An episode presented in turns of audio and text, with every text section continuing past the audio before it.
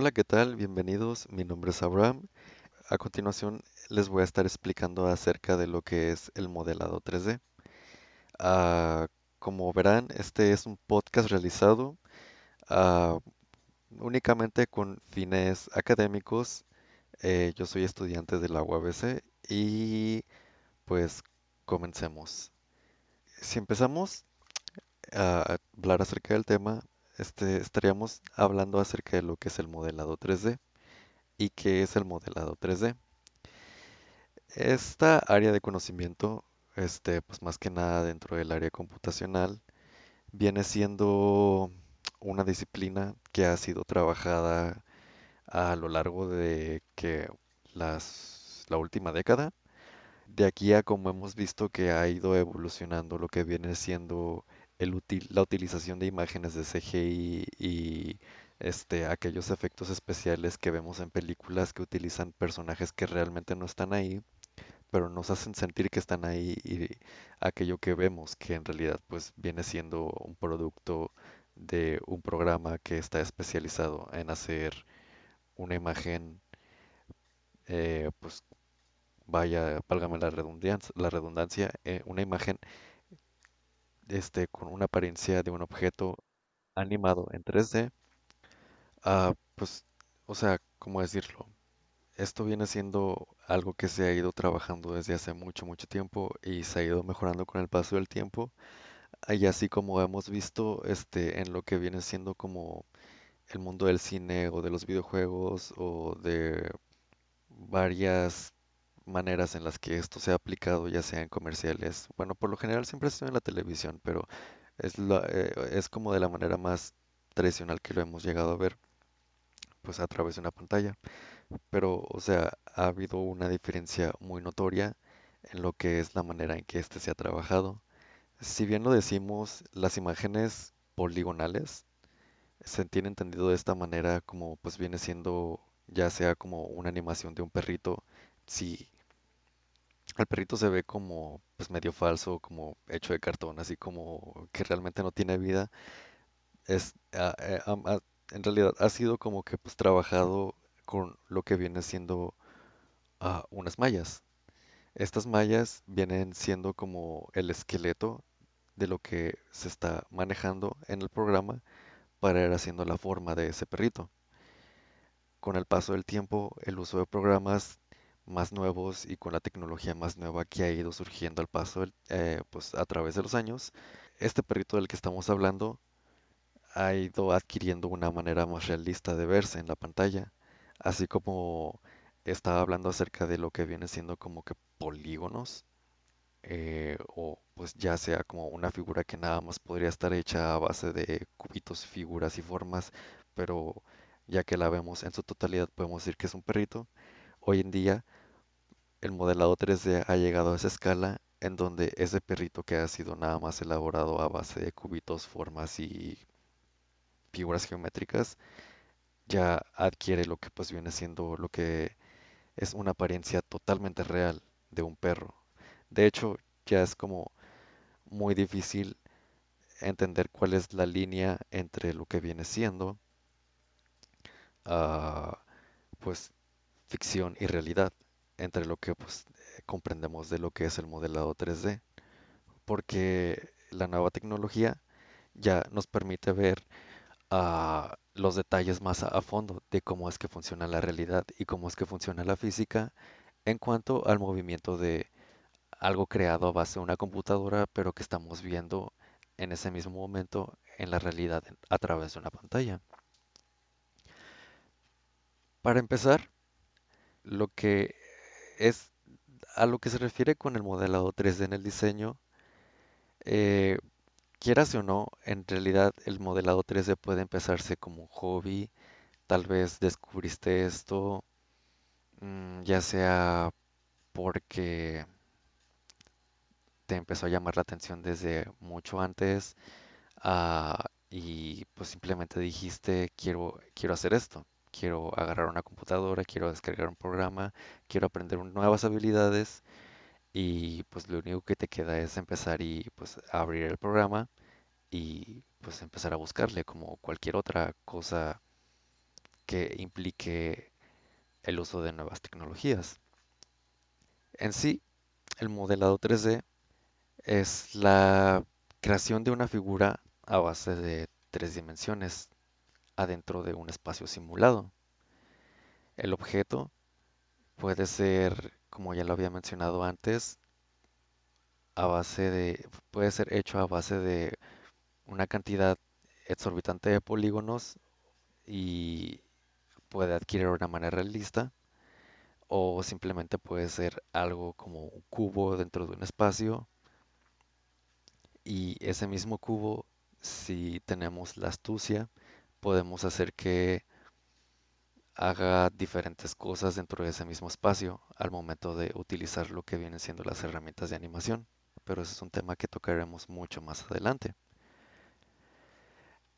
Eh, abriendo un nuevo espacio acerca de lo que es el modelado 3D y las maneras en las que este ha sido empleado, tenemos una gran variedad de esta disciplina en lo que pues viene siendo pues ah, películas, televisión, programas, ah, caricaturas, cosas que hemos visto cuando éramos niños o cosas que vemos que muchos niños o muchas de las personas que conocemos pueden ver. Bueno, que más que nada siguen como, pues, como una serie o lo que sea, pero pues luego luego identificamos cuando es un personaje creado a través de un software, pues de la creación de estos polígonos para hacer que pues la animación se vea como que un poquito más realista, por así decirlo. Saliéndonos este, de este tema y yéndonos para otro, está también la animación 2D y eso es más comúnmente lo que conocemos como caricaturas. Un proceso caricaturizado es el de aquel de un dibujo que va tomando, va cobrando vida, por así decirlo, y estamos viendo que a base de pequeñas acciones que se van creando una a una con el dibujo hecho, pues vamos viendo así como que una, bueno, ya existiríamos como que esa imagen y ponemos en conjunto todas las pequeñas partes que pusimos, eh, pues eso viene siendo una caricatura, una caricatura en 2D. Pero el proceso 3D pues funciona un poquito más complejo que eso. También tenemos lo que vienen siendo los videojuegos, la creación de videojuegos. Este espacio ha sido como el que tuvo el boom más grande con lo que viene siendo ah, pues la aplicación de imágenes en 3D. La, casi todas las personas que conocemos, o, o sea, se podría decir que los videojuegos es como algo que nos ha acompañado a lo largo de nuestras vidas, queramos o no. Eh, esto fue una industria que empezó de una manera muy simple y a estas alturas es algo como que ya forma parte de nuestras vidas y, o, sea, personalmente hablando por mí, puedo decir que es algo con lo que yo no podré vivir porque ah, pues es una manera muy reconfortante de escapar de la realidad y ponerte en los pies de un personaje que pues hace cosas que uno no se imaginaría haciendo en la vida real. Pero pues cómo es que podemos ponernos en los pies de este personaje, pues ya es ahí en donde entra lo que viene siendo el uso de las nuevas tecnologías para la creación de imágenes en, tres, eh, pues en tercera dimensión. Ah, si nos vamos más por un lado académico o de otra manera decirlo, este, pues en el ámbito laboral, pues tendríamos lo que vendría siendo el uso de la arquitectura también. Como arquitecto, bueno, un arquitecto es muy bien sabido que para, bueno, hoy en día, antes no, porque lo que se usaban pues eran como planos, dibujos, eh, todo era súper manual, pero hoy en día pues eso, pues ya la verdad realmente casi no existe. Ah, hoy en día un arquitecto si quiere hacer un plano o algo que quiera pues traer a la vida, si un arquitecto quiere traer algo a la vida y lo quiere pues dar a conocer a un público en específico, pues por lo general siempre va a utilizar lo que vienen siendo programas de, ah, pues de creación de espacios en tercera dimensión, ya sea para presentar lo que viene siendo ah, pues un edificio, un monumento, una creación de una pieza de mueblería, o sea, cualquier cosa que podría ser como algo que nos diera a dar a entender de que podría tener medidas y que así como se ve en la pantalla se podría traer a la vida real. Ese podría ser un buen uso del empleo de, ah, pues, de herramientas de software de 3D. Am, al igual que pues también lo viene haciendo la ingeniería, así como vemos pues nuestros nuestros aparatos, nuestros celulares, los audífonos que utilizamos, muchas cosas que utilizamos de manera cotidiana, todo eso en realidad ya fue creado a través de una imagen o un tipo de modelado que se fue haciendo pues por poco a poco en base de piezas, en base de formas, en base de una idealización o de una manera en la que se utiliza como ese proceso creativo para darnos a entender cuál sería la mejor manera en la que ese objeto que se va a que se va pues a trasladar en la computadora en el software de 3D va a ser como va a tener como esa manera en la que se vaya a utilizar mucho más cómoda por así decirlo. Eh, Estamos entrando aquí, bueno, hablando de manera cómoda por así decirlo, estamos entrando en lo que es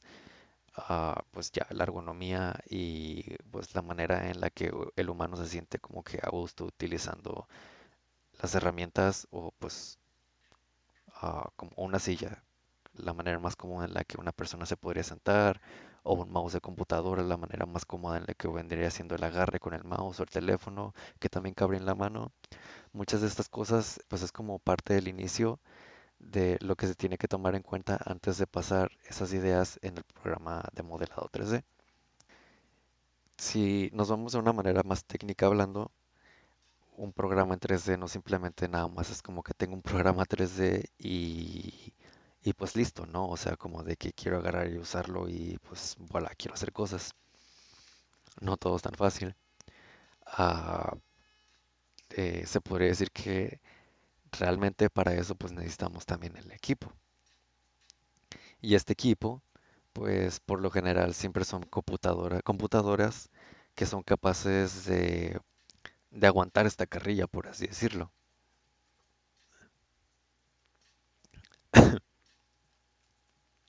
Y pues esas computadoras por lo general siempre tienen como un precio no muy amigable o